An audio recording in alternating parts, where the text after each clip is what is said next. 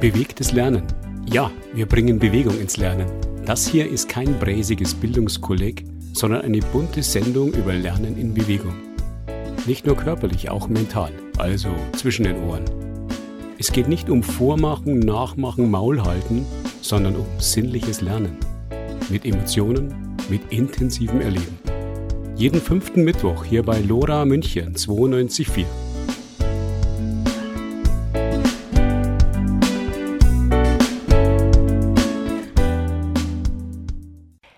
Herzlich willkommen zur Sendung Bewegtes Lernen. In unserer heutigen Ausgabe sind wir in der noblen Münchner Maxvorstadt unterwegs, die kaum mehr an die dunkle Zeit des Nationalsozialismus erinnert. An dieser Stelle wollen wir gegensteuern und erkunden dafür die Plätze der zentralen Institutionen der Nazis. Außerdem waren wir zu Gast bei der Jugend des Deutschen Alpenvereins, deren Jugendgruppen nicht nur in den Bergen rumturnen, sondern sich auch einmischen in aktuelle gesellschaftspolitische Themen.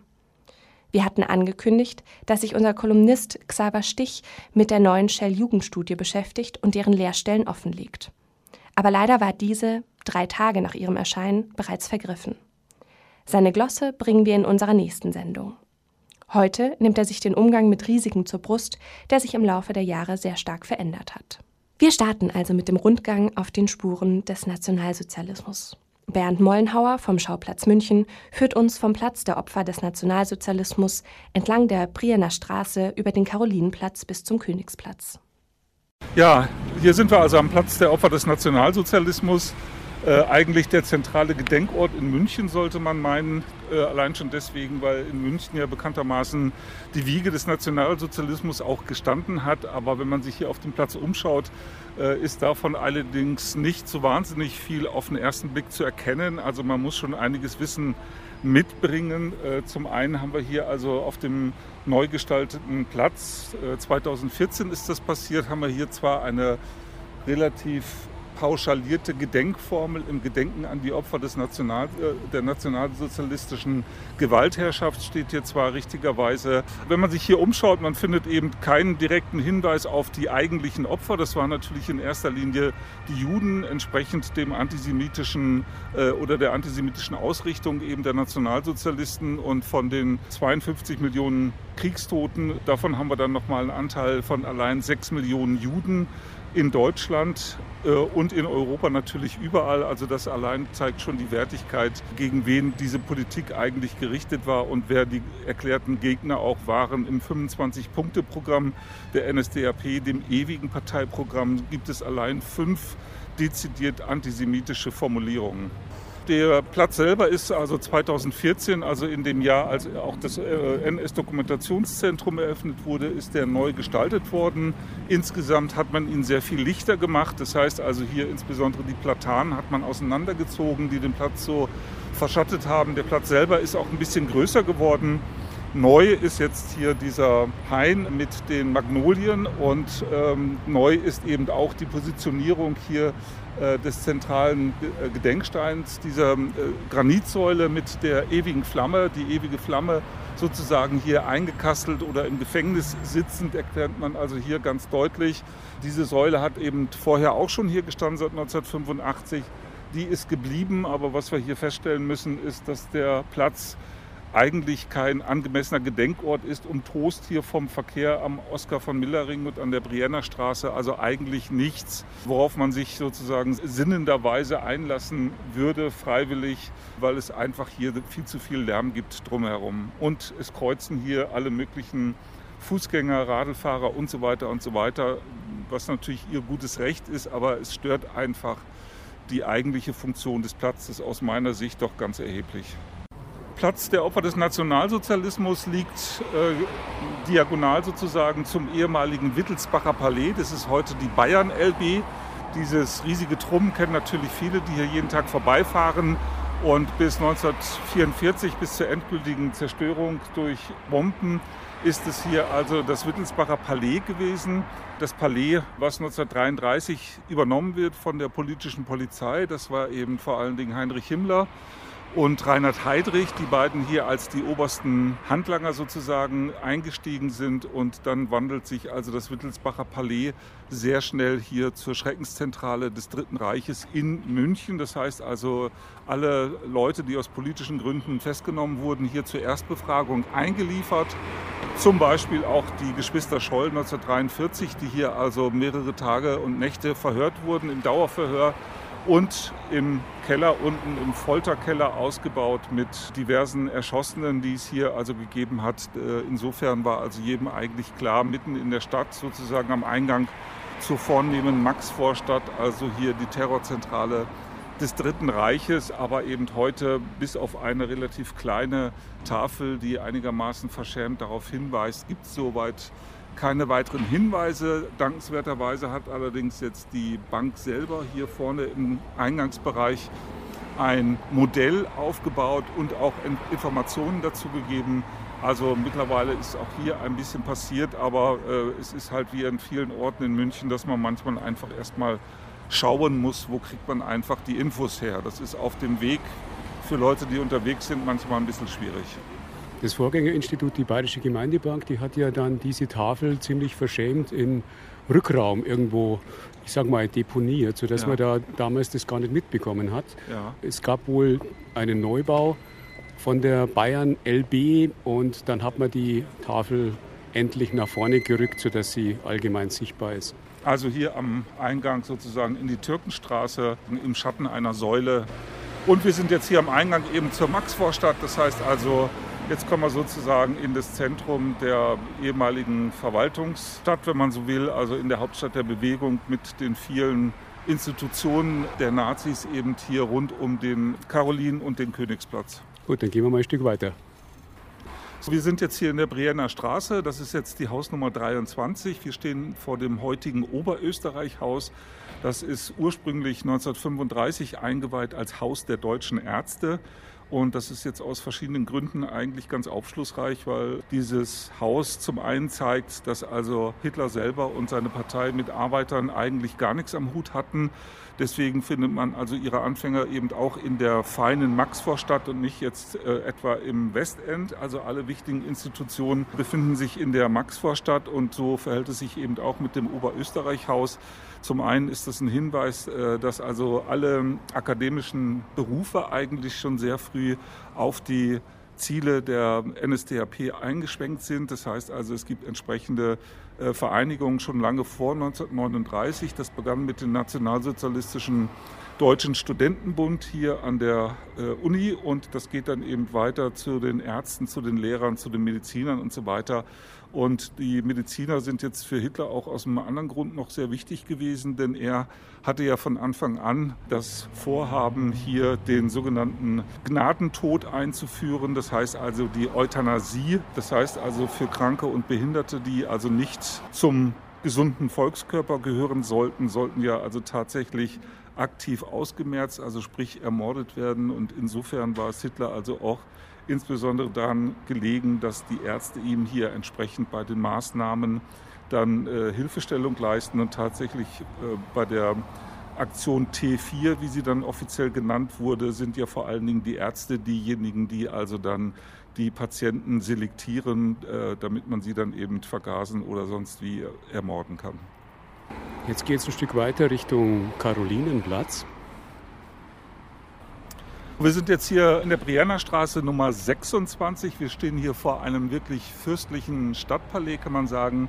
Im Eingangsbereich befindet sich hier ein rundes Wasserbassin, darüber eine Weltkugel. Das ist also hier das ehemalige königlich bayerische Hofantiquariat von Jacques Rosenthal gewesen. Und ähm, der ist also derjenige, der unter anderem hier auch die Stabi, die Bayerische Staatsbibliothek, mit Büchern beliefert hat. Ganz wichtiger Mann. Er selber hatte hier in seinem Haus einen Bücherbestand von immerhin eine Million Exemplare und war insofern also ein ganz, ganz wichtiger Antiquar äh, für das gesamte Geistesleben hier in München. Und er wurde schon 1935, noch vor Beginn der offiziellen Arisierung, äh, drei Jahre später hier gezwungen, sein Palais zu verkaufen an die Partei.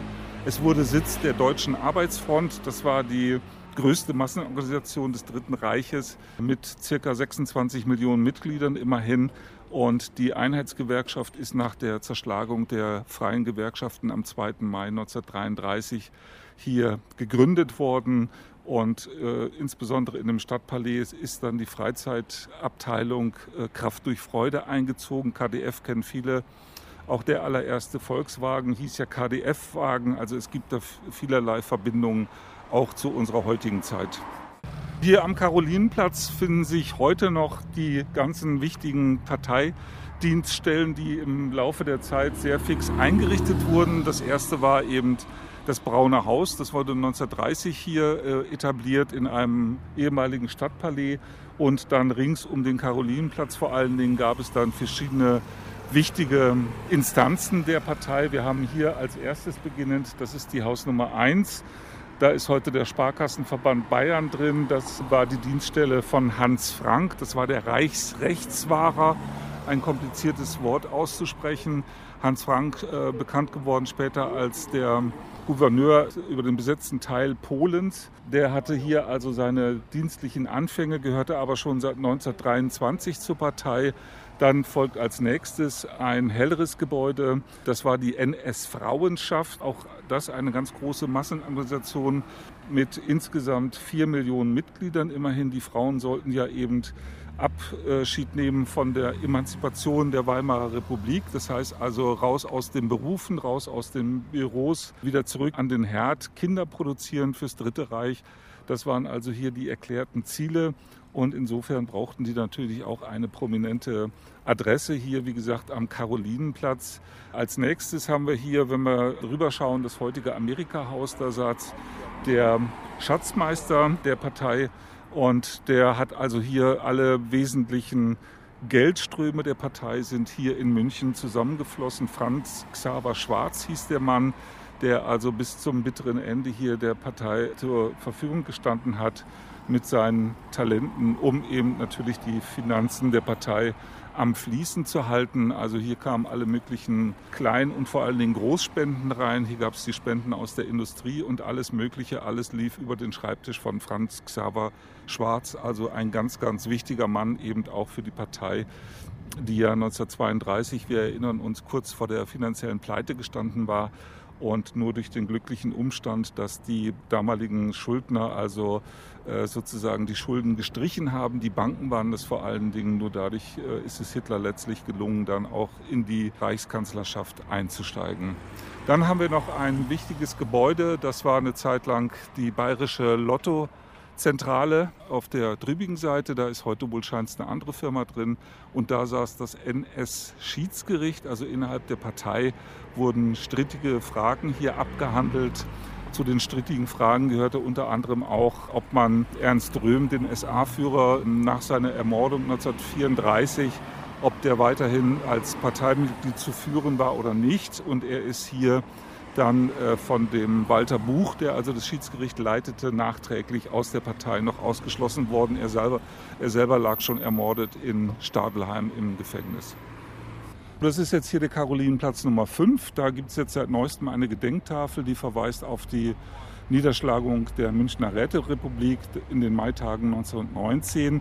In späteren Zeiten äh, ist es hier sozusagen die allererste Anlaufadresse für Hitler gewesen denn er zielte ja von Anfang an eben auf die wichtigen Leute aus den bürgerlichen Kreisen, auf die Geldgeber seiner Partei. Er selber brauchte natürlich auch fortlaufend Geld und ein glücklicher Umstand wollte es, dass die Frau Else Bruckmann, das ist die Frau von dem Verleger Hugo Bruckmann gewesen, dass die 1922 eine Veranstaltung im Zirkus Rhone besuchte, wo Hitler eben als Redner aufgetreten war.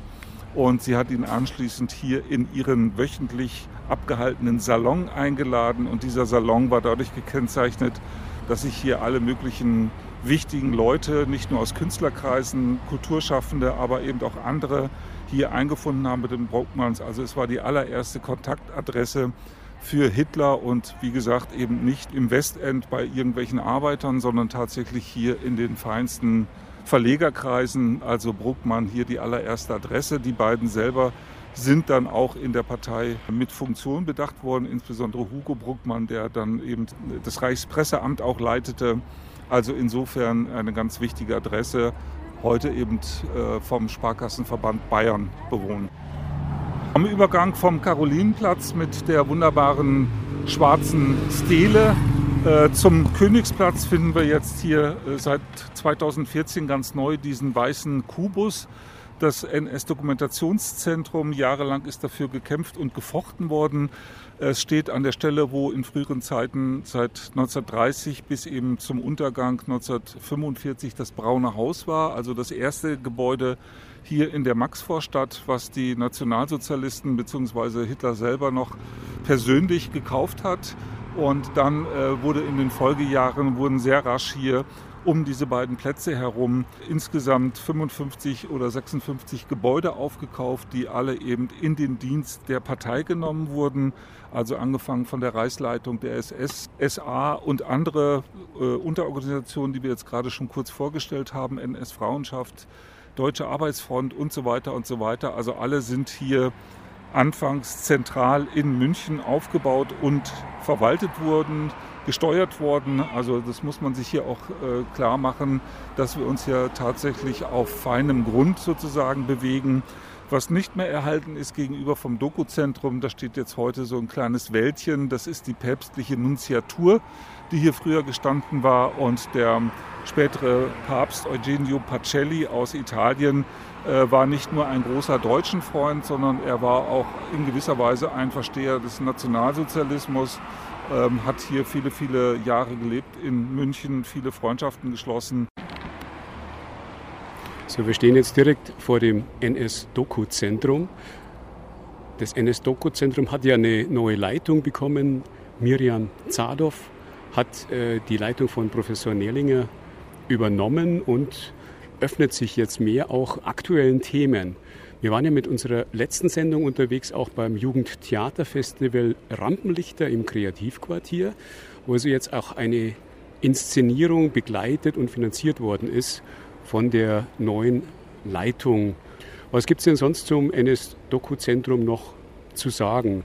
Äh, du sagtest schon, es war ein ziemlich langer Ritt durch die Institution. Es hat ewig lang gedauert, bis es verwirklicht worden ist.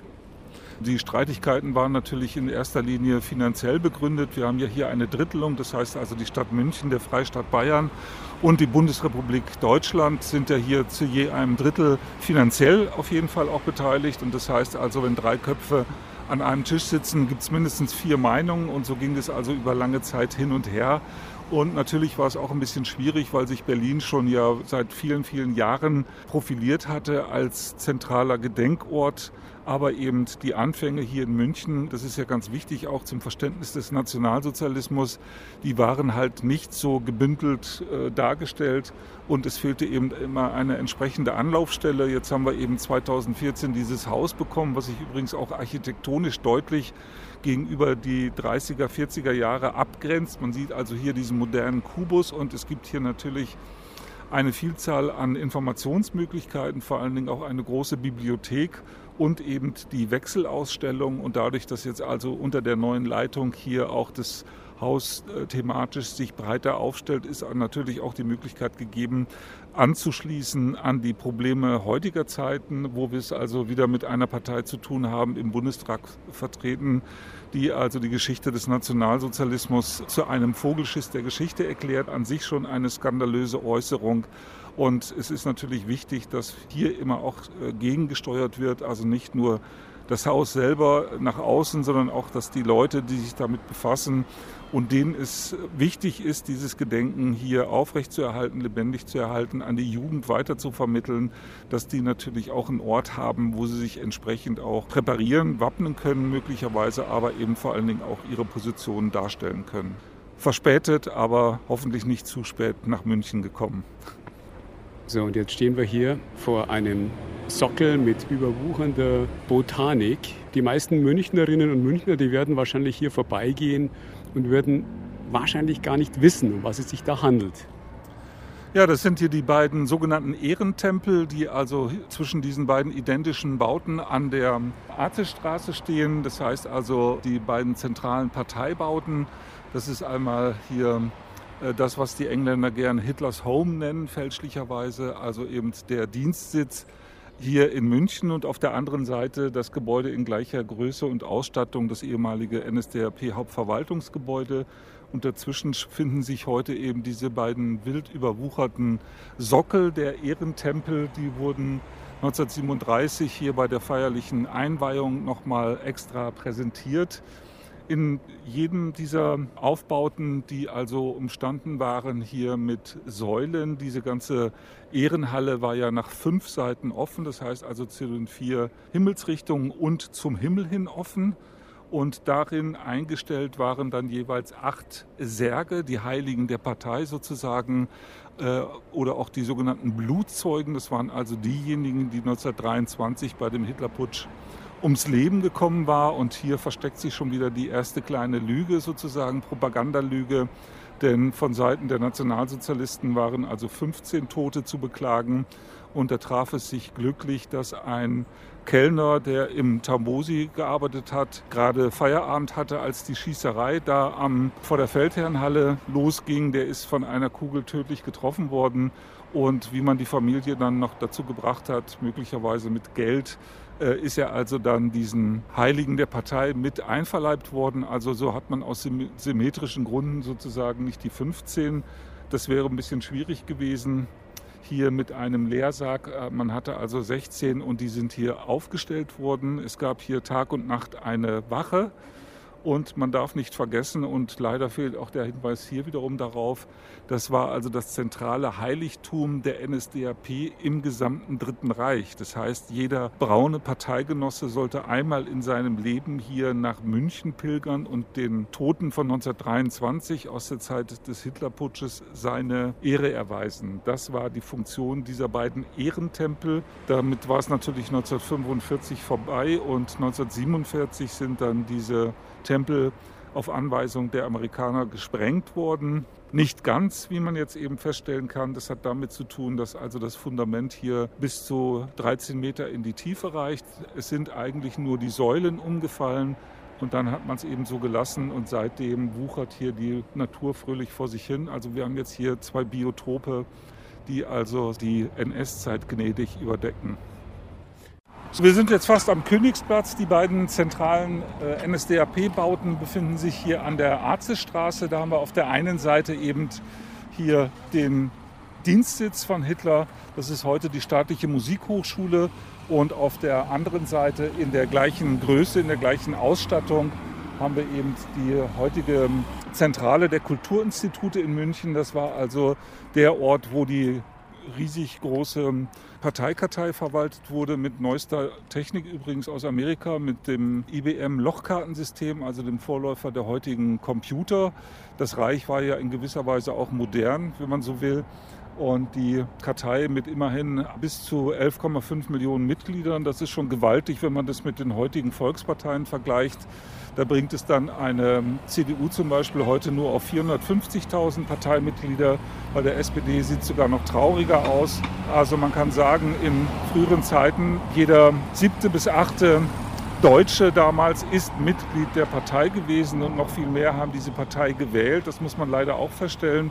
Aber alles in allem nicht mehr als 50 Prozent, denn bei der letzten regulären Wahl, die stattgefunden hat, brachte es die NSDAP tatsächlich auf unter 45 Prozent. Aber das hat eben ausgereicht, um die Demokratie auszuhebeln und tatsächlich dann das gesamte Staatsgefüge äh, an sich zu reißen und eben entsprechend dann umzunormieren. Also diese beiden massiven Bauten, die eigentlich auch unter Sanierungsvorbehalt stehen, schon seit vielen Jahren. Also da muss eine ganze Menge passieren. Gebaut für 1000 Jahre hat es früher geheißen.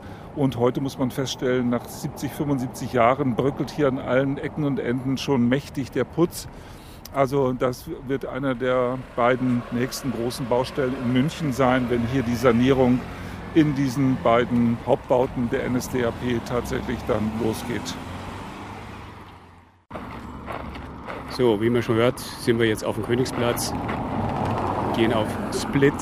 So, jetzt wird es ein bisschen ruhiger. Genau, der Königsplatz jetzt so, sozusagen als Abschluss hier unserer kleinen Tour rund um den Nationalsozialismus in München. Das ist hier auch ein zentraler Versammlungsort vor allen Dingen gewesen, vor allen Dingen auch immer der der Rechten. Das heißt, in den 20er Jahren war das hier schon der Aufmarschplatz, die Schützenversammlung von 1922. Die sollte den Alliierten zeigen, dass also weiterhin sehr, sehr viele Waffen illegal in Deutschland kursieren, trotz des Waffenverbots der Siegermächte nach dem Ersten Weltkrieg.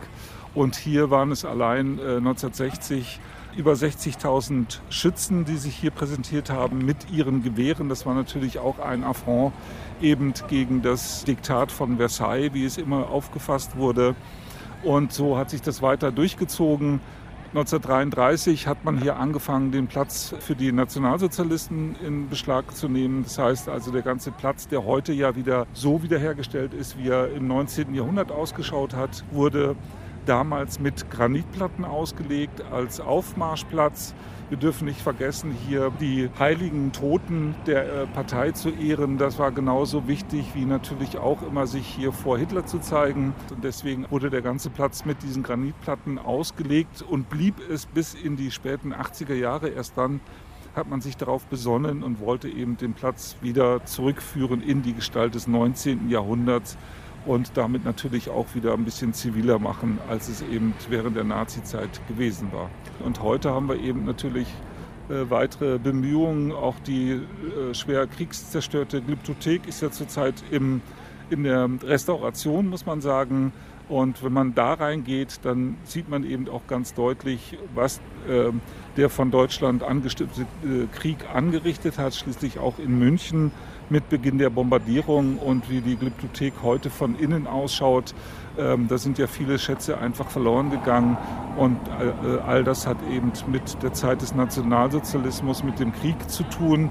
Und dass wir uns heute noch darum bemühen müssen, ist ja ganz klar. Es kann diesen Schlussstrich nicht geben, denn diese Zeit wirkt lange, lange nach und wird natürlich auch noch die nächsten Generationen beschäftigen, sicherlich auf eine andere Art und Weise, wie sie uns heute beschäftigt. Aber es ist einfach wichtig und notwendig, sich weiterhin mit dieser Zeit auseinanderzusetzen. Das war der Rundgang auf den Spuren des Nationalsozialismus mit Bernd Mollenhauer vom Schauplatz München. Wenn Sie an einer Gruppenführung zu Themen wie Hitlers Jahre in München, der Hitler-Ludendorff-Putsch oder Widerstand im Dritten Reich interessiert sind, dann schauen Sie auf die Website www.schauplatz-münchen.de oder rufen Sie an unter der Telefonnummer 0152 019 54 708. Ich wiederhole 0152 019 54 708. Weiter geht es in unserer Sendung Bewegtes Lernen auf Lora München mit einem Besuch bei der Deutschen Alpenvereinsjugend, kurz JTRV. Alljährlich treffen sich die Münchner Jugendleiterinnen und Jugendleiter zu ihrem Herbstfest im Heidhauser Kriechbaumhof. Wir waren dort zu Gast und sprachen zuerst mit Luzi und Louis, die gemeinsam eine Jugendgruppe leiten. Außerdem stellte sich die Bezirksjugendleiterin Katharina Meyer unseren Fragen. Also meine Jugendgruppe ist, also sind Kinder zwischen 11 und 13 Jahren und äh, wir haben die Jugendgruppe gerade erst gegründet. Also wir sind gerade erst in der dritten Woche unserer Jugendgruppe und das heißt, es äh, ist alles noch ganz frisch und äh, genau, der Luis macht da auch mit. Du bist quasi die Kompanie, sie macht es gemeinsam. Genau, so ist es. Mit noch drei anderen. Was wollt ihr vor allen Dingen machen? Bleibt ihr in der Stadt, äh, Klettergarten oder wollt ihr rausgehen, auch in die Berge? Was ist euer Plan? Also wir wollen eigentlich eine bunte Mischung von allem machen. Wir können natürlich nicht äh, jede Woche unter der Woche abends in die Berge gehen, weil dafür sind sie auch in München zu weit weg. Deswegen treffen wir uns wöchentlich meistens hier im Kriechbaumhof und machen irgendwelche gemeinschaftlichen Aktionen oder kochen oder spielen. Ab und zu gehen wir klettern und an den Wochenenden gehen wir dann je nach Jahreszeit in die Berge zum Wandern, Skifahren, Klettern, alles, was die Berge so zu bieten haben. Und natürlich auch, was dem Alter entsprechend geht. Seid ihr da irgendwie vorbereitet worden drauf? Habt ihr irgendwie eine Ausbildung bekommen? Wir machen als Jugendleiter eine Grundausbildung. Das ist eine einwöchige Ausbildung, in der wir ja so Grundlagen der Pädagogik und der Gruppenleitung und eben so ein paar Informationen an die Hand gegeben bekommen, mit denen wir so eine Gruppe leiten können. Und dann ist so ein Gruppenleiten auch immer eine Mischung aus erfahrenen Jugendleitern und weniger erfahrenen Jugendleitern, von denen man lernen kann, weil man macht das ja alles nicht alleine. Und dann, was die bergsportlichen Kompetenzen angeht, das äh, lernt man in zusätzlichen Fortbildungen. Freiwillig, je nach Interesse. Es sind dann wieder zusätzlich eine Woche pro Jahr, die wir auf Fortbildung gehen. Also es gibt verschiedene Grundausbildungen. Bei allen lernt man die Sachen, die man lernt, quasi in der Anwendung. Also man geht irgendwie in die Berge und dann übernimmt einer von der Gruppe die Leitung auf der Bergtour während der Grundausbildung und lernt da dann eben diese Sachen. Wie sind denn die Kinder zu euch gekommen? Also habt ihr da irgendwo eine Kampagne gemacht oder war das Mund-zu-Mund-Propaganda oder wie ging das? Also ähm, wir sind ja eine Jugendgruppe der Sektion Oberland. Das heißt, bei uns können nur Kinder mitmachen, die auch Mitglied im Alpenverein sind, beziehungsweise es werden wollen. Das können sie natürlich nachträglich machen. Und es gibt von der Sektion Oberland eine Warteliste online, wo man sich als Eltern mit Kindern eintragen kann und sozusagen das Interesse bekunden kann. Und wir als Jugendleiter, wir haben uns dann einen Jahrgang rausgesucht, also zwei Jahrgänge, die wir gerne in unserer Gruppe eben haben wollen. Und dann wurde zum einen diese Warteliste angeschrieben und zum anderen wurde auf der Website eben veröffentlicht, dass es eine neue Gruppe gibt. Und jetzt haben wir circa 30 Kinder, die sich gemeldet haben und die mit uns jetzt den Gruppenstart äh, gemacht haben. Also es gibt Nachwuchs auf jeden Fall. Also das heißt, es ist nicht so, dass also jetzt die Kinder einfach gar keine Lust haben, irgendwie sich zu bewegen, ob jetzt in der Stadt oder in den Bergen, sondern es gibt sehr wohl dann auch Interesse, nicht nur von den Eltern, sondern auch von den Kindern. Ja, das ist vor allem auch die Grundvoraussetzung für unsere Gruppen, weil wir ja auch da gerne vermitteln, was man in den Bergen machen kann, aber man dann natürlich auch ein eigenes Interesse für braucht. Ansonsten funktioniert das nicht. Was ist euer eigener Schwerpunkt, also alpiner Schwerpunkt? Ich gehe am liebsten in den Bergen klettern im Sommer und auf Skitour im Winter. Ich gehe am liebsten klettern auch im Sommer und im Winter Skifahren. Ja, Katharina, du bist Bezirksjugendleiterin. Was macht man denn als Bezirksjugendleiterin? Ja, wir haben hier dieses wunderschöne Haus, den Kriechbaumhof in Heidhausen. Und den pflegen wir natürlich für unsere Jugendgruppen und die Jugendleiter und Jugendleiterinnen. Ähm, gleichzeitig haben wir sehr engen Kontakt zum Kreis Jugendring, wo wir nicht nur unsere Gelder herbekommen, also über die Stadt München, sondern ebenfalls politische Stimmen haben, die wir wahrnehmen, zum Beispiel bei der Vollversammlung vom Kreis Jugendring und natürlich haben wir so coole Events wie das Herbstfest heute, ähm, wo wir alle zusammenbringen und einfach mal ein gemütliches Beisammensein zur Vernetzung nutzen können. Und das hier, das sind alles Jugendleiterinnen und Jugendleiter, die also jetzt äh, wahrscheinlich zum Teil auch eigene Gruppen haben mit Kindern und Jugendlichen? Genau, die meisten haben Jugendgruppen und manche haben auch keine und bringen sich in anderen Gremien ein oder haben kleinere Ämter. Das wechselt immer ein bisschen durch, aber die meisten haben natürlich irgendwelche Jugendgruppen, weil das schon der Kern unserer Jugendarbeit ist. Der Alpenverein insgesamt, der hat ja einen ziemlichen Aufschwung äh, erlebt, vor allen Dingen nach der Wende, unheimlich viele neue Mitglieder. Wie schaut es denn bei Kindern und Jugendlichen aus?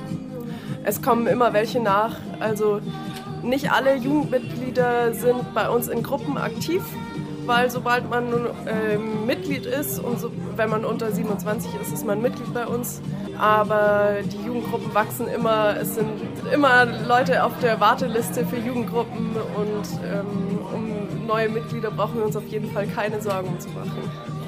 Ich habe nachgelesen in bei euren Erziehungs- und Bildungszielen, dass ja nicht nur irgendwie so die Alpinistik, also das Bergwandern, Bergsteigen, Mountainbike-Fahren jetzt so Ziel ist, das man lernen sollte, sondern es gibt also auch durchaus jetzt pädagogische Ziele. Auf jeden Fall. Die Natur, die Berge sind unser Medium, mit dem wir die Jugendlichen rausbringen wollen und äh, wo wir Spaß haben können. Aber unser Ziel, unser Ziel ist natürlich die Bildungsarbeit und das Ganze irgendwie so zu verpacken, dass es den Kindern Spaß macht und dass sie gerne lernen, ist eine tolle Sache eigentlich. Steht nicht irgendwie so der, der Reiz des äh, Gebirges oder der Kletterwand irgendwie so im Vordergrund? dass jetzt irgendwie alles andere hinten runterkippt und man sich nur interessiert, wie man den nächsten Boulderzug oder die Kletterwand mit einer höheren Schwierigkeit überwindet. Das ist sehr unterschiedlich. Wir haben natürlich Gruppen, die schon sehr ambitioniert unterwegs sind und sich auch schwierigere Routen aussuchen was wir natürlich immer machen müssen, weil wir viel Verantwortung haben und weil Berge natürlich auch nicht so was sind, wo man so Larifari mal hingeht, ist, dass man einfach auf die Sicherheit achten muss, was wir den Kindern einfach auch beibringen müssen, dass man erst schaut, wo man hinklettert und sich danach überlegen kann, kann man das vielleicht irgendwie noch ein bisschen spannender machen. Aber wir haben auch Jugendgruppen, die überhaupt keinen großen Leistungsanspruch haben, sondern einfach ähm, ein bisschen Spaß haben wollen. Es gab ja jetzt vor einigen Wochen eine große Demonstration, Fridays for Future. Und äh, da habe ich einige DAV-Fahnen gesehen und habe also auch einen von deinen Kollegen dann auch gleich angesprochen. Das war ein Jugendleiter, den ich heute wahrscheinlich auch hier treffen werde. Wie schaut es denn aus mit, der, mit dem Verständnis von äh, Politik? Äh, wie unabhängig seid ihr da? Man sagt ja immer, der DAV ist vollkommen unpolitisch und äh, hält sich da vollkommen raus. Ist jetzt die richtige Frage für dich dann als Bezirksjugendleiterin. Ja, das ist immer ein spannendes Thema, weil es auch sehr kontroverse Meinungen gibt. Aber ich glaube, dass es inzwischen schon sehr in eine Richtung geht. Einfach weil die Jugend gerade unglaublich politisiert wird und wir viele Leute haben, die da mitgehen wollen. Wir hatten an dem Wochenende, wo die große globale Fridays for Future Demo war, unseren Bundesjugendleitertag, das heißt das höchste Gremium der JDRV in Deutschland. Und wir hatten einen Antrag für Fridays for Future zur Solidarisierung und Unterstützung. Der wurde in den Bundesjugendausschuss gegeben. Es gibt da auf jeden Fall viel Unterstützung und wir sind mit Fahnen und Plakaten mitgelaufen. Also es geht immer mehr in die politische Richtung und da bin ich sehr froh drüber, weil ich glaube, dass wir das brauchen. Ihr seid ja, glaube ich, 100 Jahre alt geworden jetzt als Jugend des Deutschen Alpenvereins. Stimmt das? Genau, wir haben die JDAV, ist ein bisschen jünger, aber wir haben 100 Jahre Jugendarbeit gefeiert. Nationalsozialismus und Alpenverein war so ein Thema, das damals in den 70er und 80er Jahren ziemlich totgeschwiegen wurde. Das ist erst später aufgegriffen worden. Gibt es jetzt solche Themen, auf die eigene Geschichte zu schauen, nicht nur irgendwie so die großen Heroen, die also jetzt die Berge niedergerissen haben, anzuschauen, sondern auch irgendwie so diesen Teil der Geschichte des DAVs? Auf jeden Fall, vor allem gerade durch die zwei Jubiläen, die 100 Jahre Jugendarbeit und die 150 Jahre DAV, ist die Geschichte nochmal auf den Tisch gekommen und wurde so richtig überarbeitet. Ich glaube, dass es vielen AV-Mitgliedern gar nicht klar ist, was da früher abgelaufen ist und in welche Richtungen der Verein gedacht hat und was der eigentlich für Grundsätze hatte in der NS-Zeit. Aber es wird immer mehr thematisiert und ich glaube, dass wir das noch ein bisschen vorantreiben müssen und dass da alle Jugendleiterinnen und Jugendleiter mitgenommen werden, dass man sich da einfach erklären kann. Beim Fest der Münchner Alpenvereinsjugend trafen wir Osan Aykatsch vom Vorstand des Kreisjugendrings München. Ihn fragten wir, was sich der Kreisjugendring so von der Stadt München erwartet. Ziel Nummer eins, den Jugendverbänden ne, die größtmögliche Freiheiten zu lassen und ihnen das Geld zu verteilen, das funktioniert natürlich gut. Die Interessenwahrnehmung von Jugendlichen ne, zu den unterschiedlichsten politischen Themenfeldern, das ist natürlich eine Sache, für die gehen wir tagtäglich, wöchentlich in Stadtratssitzungen, äh, in den Kinder- und Jugendhilfeausschuss, sind auch regelmäßig mit den Parteien und sitzen da zusammen und bringen da unsere Themen mit rein. Ich glaube, wir können uns auf der kommunalen Ebene doch ganz glücklich schätzen. Ne? Ist es in der Jugendarbeit oder Jugendverbandsarbeit in München, soweit du den Überblick hast, so, dass es tatsächlich einen Mangel gibt an Ehrenamtlichen, die also jetzt als Jugendleiterinnen und Jugendleiter Verantwortung übernehmen und hier mitmischen? Ich habe leider dazu keine wirklichen Zahlen, aber die Tatsache, dass auch die Statistiken von Shell Jugendstudien etc. pp zeigen, dass auch immer mehr Jugendliche politisiert werden, auf die Straße gehen, sich engagieren, würde als Trend dagegen sprechen. Und natürlich ist auch Fridays for Future ein Beispiel dafür, wie eine relativ lose Gruppe an Individuen es schafft, Massen zu mobilisieren. Aber auch diese Massen sind jetzt nicht nur auf den Standpunkt Jugendliche hauptsächlich fixiert und fokussiert. Wenn ich mich da rumgeguckt habe, hatte ich im Umkreis von 20, 30 Metern Altersgruppen von 5 bis 95 gefühlt. Ich glaube, das ist auch die Tragfähigkeit oder das, was dann auch die, ja, die Zukunft von Fridays for Future als solches ausmacht, dass man daraus keinen Generationenkampf macht, sondern dass man daraus eine Sache macht, die jeden jucken sollte und jeden auch juckt. Nicht nur wir von Lora München waren Gast bei der JDRV, sondern auch Stefanie Hirn vom Klimakrisenstab München muss handeln. Ihr Anliegen richtete sie direkt an die Jugendleiterinnen und Jugendleiter.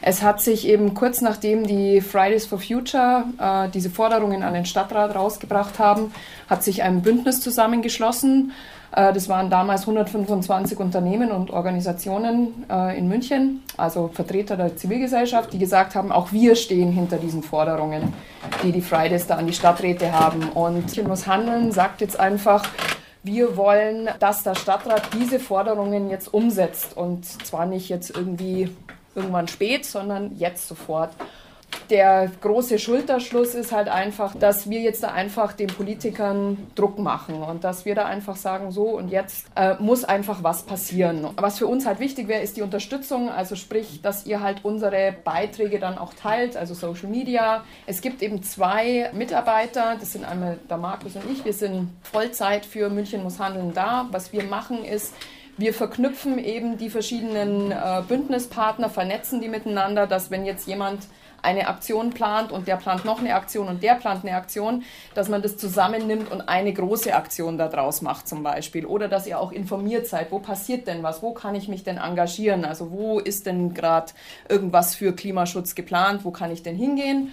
Und natürlich ganz wichtig, wir wollen immer wieder die Stadträte daran erinnern, bitte macht jetzt was, setzt diese Forderungen um und wir gehen jetzt auch nicht mehr weg und wir helfen den Fridays, sind auch immer jeden Freitag mit vertreten beim Klimastreik, äh, auch wieder dann am 29.11. Die Reaktionen auf die engagierten Worte von Stefanie Hirn von München muss handeln waren dann etwas verhalten. Aber man kann durchaus hoffen, dass die DAV und JDAV-Fahnen und Banner auch auf dem nächsten großen Klimastreik zu sehen sein werden. Ständiger Gast der Sendung Bewegtes Lernen bei Lora München ist Xaver Stich mit seiner Kolumne. Er geht heute der Frage nach, wie sich der Umgang mit Risiken im Laufe der Zeit verändert hat und welche Rolle sogenannte Helikoptermütter dabei spielen. Wenn ein Seemann im 19. Jahrhundert in die Londoner Themse fiel, ist er nicht etwa ertrunken, sondern an den üblen Ausdünstungen und Giftdämpfen der Kloake erstickt, schreibt Ulrich Beck 1986 in seinem Buch Risikogesellschaft auf dem Weg in eine andere Moderne. Inzwischen wurde die andere Moderne längst überholt von der Postmoderne, der natürlich, wie bei der Industrie 4.0, eine Post-Postmoderne folgt, die aber, so wird gemutmaßt, auch schon wieder überholt ist. Heutige Risiken, darauf wollte Beck hinaus, sind meist nicht mehr so klar und direkt erfahrbar wie im vorvorigen Jahrhundert. Sie entziehen sich der unmittelbaren Wahrnehmung. Abstrakt und glatt gebügelt werden sie in Themen wie CO2, Glyphosat und Nitrat gegossen und in die einschlägigen Talkshows entsorgt. Während es also für die Londoner Bürger damals sinnvoll war, die noch recht schmalen Brücken über die Themse achtsam, am besten nüchtern zu überqueren, diskutiert man heute in Berlin und München Flussbäder an Spree und Isar. Damit ist nicht gemeint, dass sich alles zum Besseren gewendet hätte im Laufe der Jahre. Nein, es stellt sich vielmehr die Frage, wie wir heutzutage mit Risiken umgehen. Und für pädagogisch Engagierte, wie die uns anvertrauten Kinder und Jugendliche am besten an Risiken herangeführt werden. Einen interessanten Beitrag dazu kann man bei Willi Unsöld nachlesen, der sich in den 1960er Jahren im kalifornischen Yosemite und im nepalesischen Himalaya mit einigen Erstbesteigungen einen Namen machen konnte. Unsöld war später für Outward Bound USA einem großen Erlebnispädagogikveranstalter, als Vortragsredner unterwegs. Überliefert ist sein Rat an eine Mutter, der auf die Frage, ob der erlebnispädagogische Kurs, den ihr Sohn besuchen sollte, sicher sei, antwortete. Phonetisch angelehnt an Hubert Aiwanger klang das in etwa so. I can't guarantee you your son won't die, but I can guarantee if you continue to stifle him, his soul will surely die. Für all jene, die mein Bavarian English nicht verstanden haben, hier eine Übersetzung. Ich kann Ihnen nicht garantieren, dass dein Sohn nicht stirbt.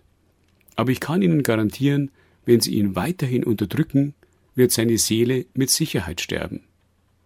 Man stelle sich vor, eine Erlebnispädagogin würde auf einem Elternabend einer deutschen Schule auf diese Weise Stellung beziehen. Man würde sie auf der Stelle für verrückt erklären. Phänotypisch verwandt mit Unsöld ist Werner Munter, ein Schweizer Bergführer und Lawinenexperte. Schon äußerlich passt der 74-Jährige so gar nicht in unsere Post- oder sonst wie Moderne mit seiner Hippie-Frisur und seinem zerzausten Bart, der ihm fast bis zum Bauchnabel reicht. In einem Interview empfahl er unlängst einen Risikounterricht in der Schule, wo man lernt, gute Risiken von schlechten Risiken zu unterscheiden, wobei er offen ließ, was nun gut und was schlecht ist. Jedenfalls könne man in einer zivilisierten Gesellschaft nicht ohne Risiken leben. Für ihn sei Risiko Wahlfreiheit, was auch heißt, Zitat, dass du richtig oder falsch entscheiden kannst. Würdest du immer richtig entscheiden, wärst du ferngesteuert. Zitat Ende. Auch wenn Werner Munter die Kategorie Risiko ziemlich individualisiert, was bei der Überquerung der Themse in früheren Zeiten sicher Sinn gemacht hätte, so trifft er doch ziemlich genau den Geist der Jetztzeit, in der, Vorsicht, Klischee, nicht Helikopter, sondern Suffmütter ihre Filiusse bis an die Kindergartentür fahren, um im Rückwärtsgang dann, naja, lassen wir das lieber offen. Nun ja, warten wir doch besser auf die Post, Post, Postmoderne mit dem Internet der Dinge und der autonomen Mobilität. Denn dann haben wir endlich alle Risiken externalisiert. Das war die Sendung Bewegtes Lernen auf Lora München. Sie wurde gefördert durch die Bürgerstiftung München. Die Redaktion hatte Bernd Heckmeier. An der Sendetechnik sitzt jetzt und auch während des folgenden Programms Felix Jakowitz. Uns interessiert Ihre Meinung zur Sendung. Anregungen, Kritik oder gerne auch ein positives Feedback schicken Sie bitte per Mail an kritik.lora924.de. Wir freuen uns über jede Rückmeldung. Durch die Sendung führte sie Hanna Stadler.